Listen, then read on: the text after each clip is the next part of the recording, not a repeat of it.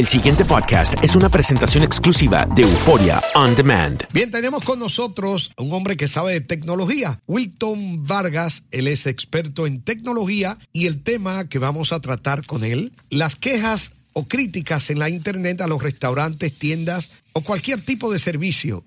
Estas quejas u opiniones son verdaderas.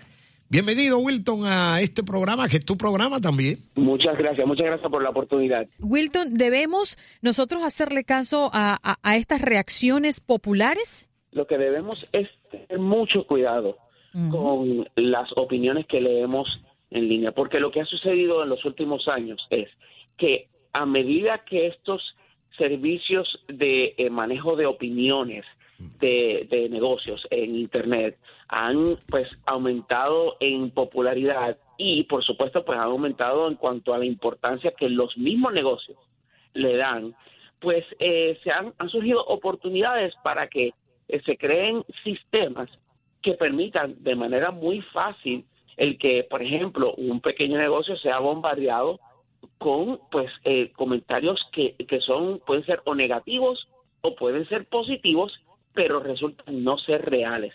Entonces hay ciertas cosas que nosotros podemos hacer para poder identificar si en efecto ese, ese review, esa reseña que estamos leyendo sobre una tintorería o una zapatería o una lavandería, lo que sea, pues eh, es cierta, porque la realidad es que, para que ustedes tengan una idea, hay muchos eh, sitios web que uno puede contratar para que generen o eh, reseñas positivas o reseñas negativas. Y de hecho, no es que yo estoy contratando a este sitio para que genere esa reseña y hay un montón de gente que se sienta a escribirla. Eso lo hay. Pero también la inteligencia artificial se ha utilizado para eh, crear de forma automática estos sistemas. Y uno paga pues una, dos o tres dólares y se generan estas opiniones que son totalmente falsas. Pero ciertamente se puede hacer algo que pueda este, ayudar a los consumidores como tal, o sea, la gente que quiere saber si la reputación del negocio es correcta o no, o es buena o no, mediante estas reseñas, de si en efecto, pues, se puede, se pueden confiar en ellas o no. Ajá, y, bueno. Ah, oh, no, perdón, Max. sí, digo, entrando ya en, ese punto donde eventualmente puede haber algunas reseñas eh, falsas, eh, pues yo quisiera pensar que en todo caso aquellas marcas o aquellas localidades o empresas que ya tienen un renombre, eh, pues es muy difícil eh, eh, leer, digamos, algo negativo y, no saber que es falso o al revés, ¿no? Sí, no, y esto, ninguna marca, ningún tipo de negocio, sea grande o sea pequeño, está exento de que pues surjan o existan reseñas que son falsas. Por ejemplo, Amazon. Amazon hubo un tiempo donde tenía un grave problema porque los negocios, o sea que en Amazon no solamente te vende Amazon como tal, sino que tiene todo un universo de vendedores externos a Amazon que utilizan la plataforma de Amazon para vender sus productos. Eh, pero cuando tú haces una búsqueda, pues a menos que tú te fijes bien, eso que tú estás comprando en Amazon no te lo está vendiendo Amazon, simplemente Amazon está sirviendo como un intermediario pero también otra gente. Pues eh, surgió una situación en la cual habían muchas reseñas que fueron incentivadas por el dueño, por los dueños del negocio. Y esto pasa también en sitios como Yelp, ese tipo de servicios, donde el, el, el dueño del negocio le está diciendo o está activamente buscando personas que escriban bien sobre ellos en estas reseñas.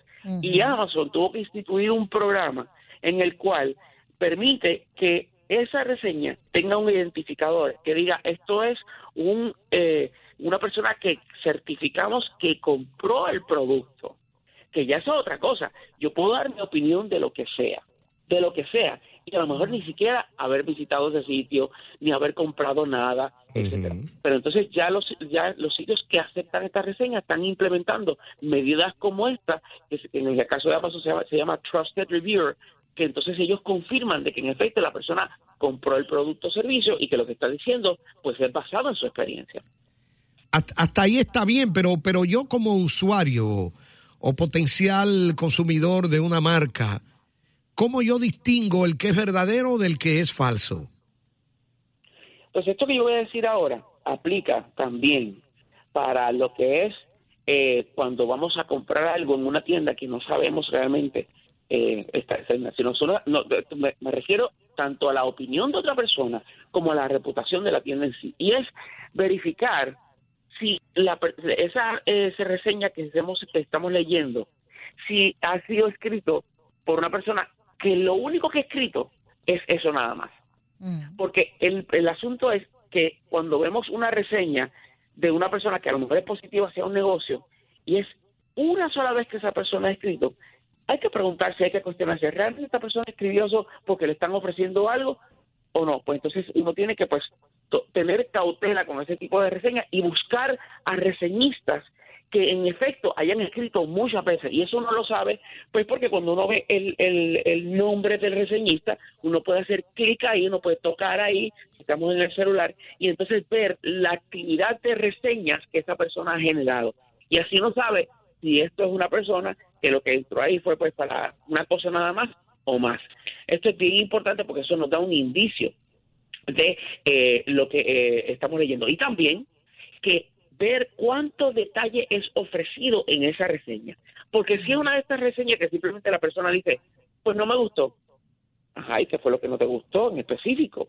Pero simplemente poner una reseña que se le da una estrella al negocio, al producto, al servicio, y poner no me gustó o este no vuelvo, pues realmente eso te dice a ti que esta persona eh, o te, te, hace cuestionar los motivos por los cuales esa persona colgó o publicó esa reseña versus alguien que se tomó el tiempo a explicar el por qué tuvo un problema o por qué le fue bien.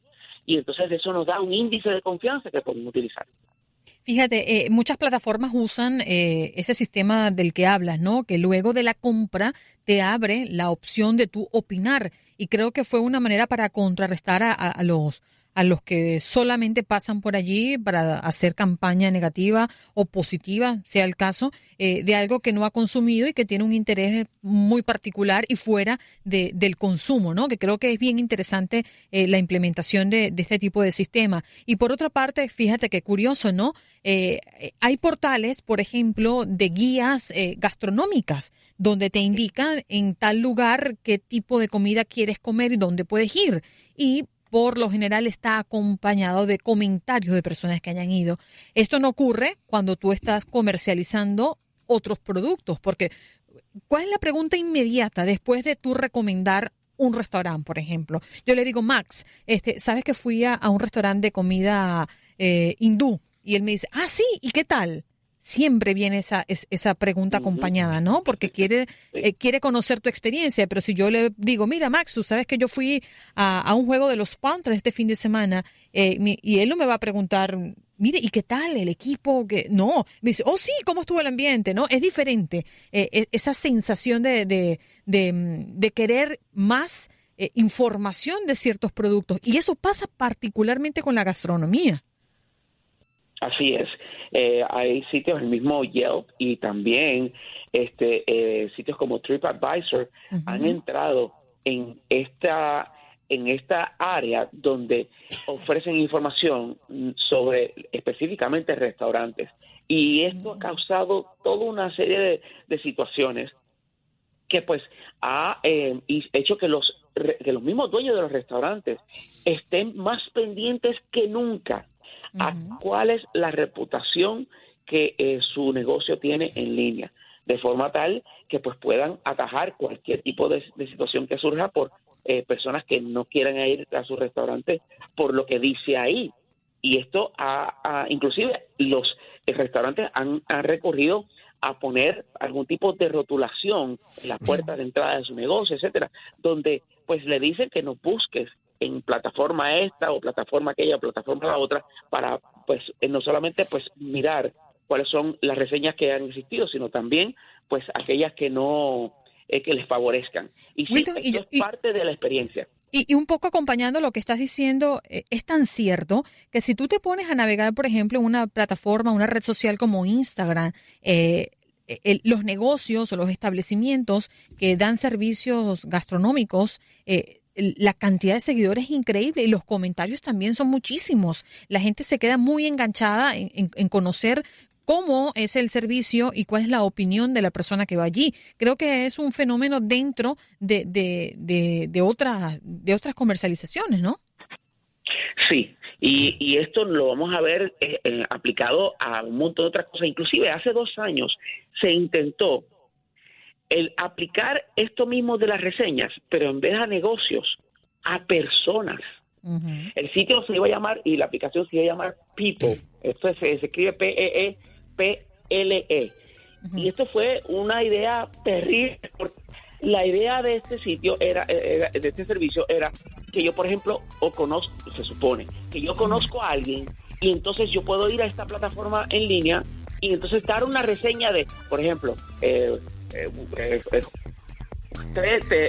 Pedro Pérez eh, es una persona mala. Y poder entonces poner eso en línea, y la realidad es que esto iba a causar un montón de problemas, así que Ay, papá. no es extraño que lo veamos en muchos sitios. Bueno, gracias Wilton Vargas por estar con nosotros. Ya regresamos.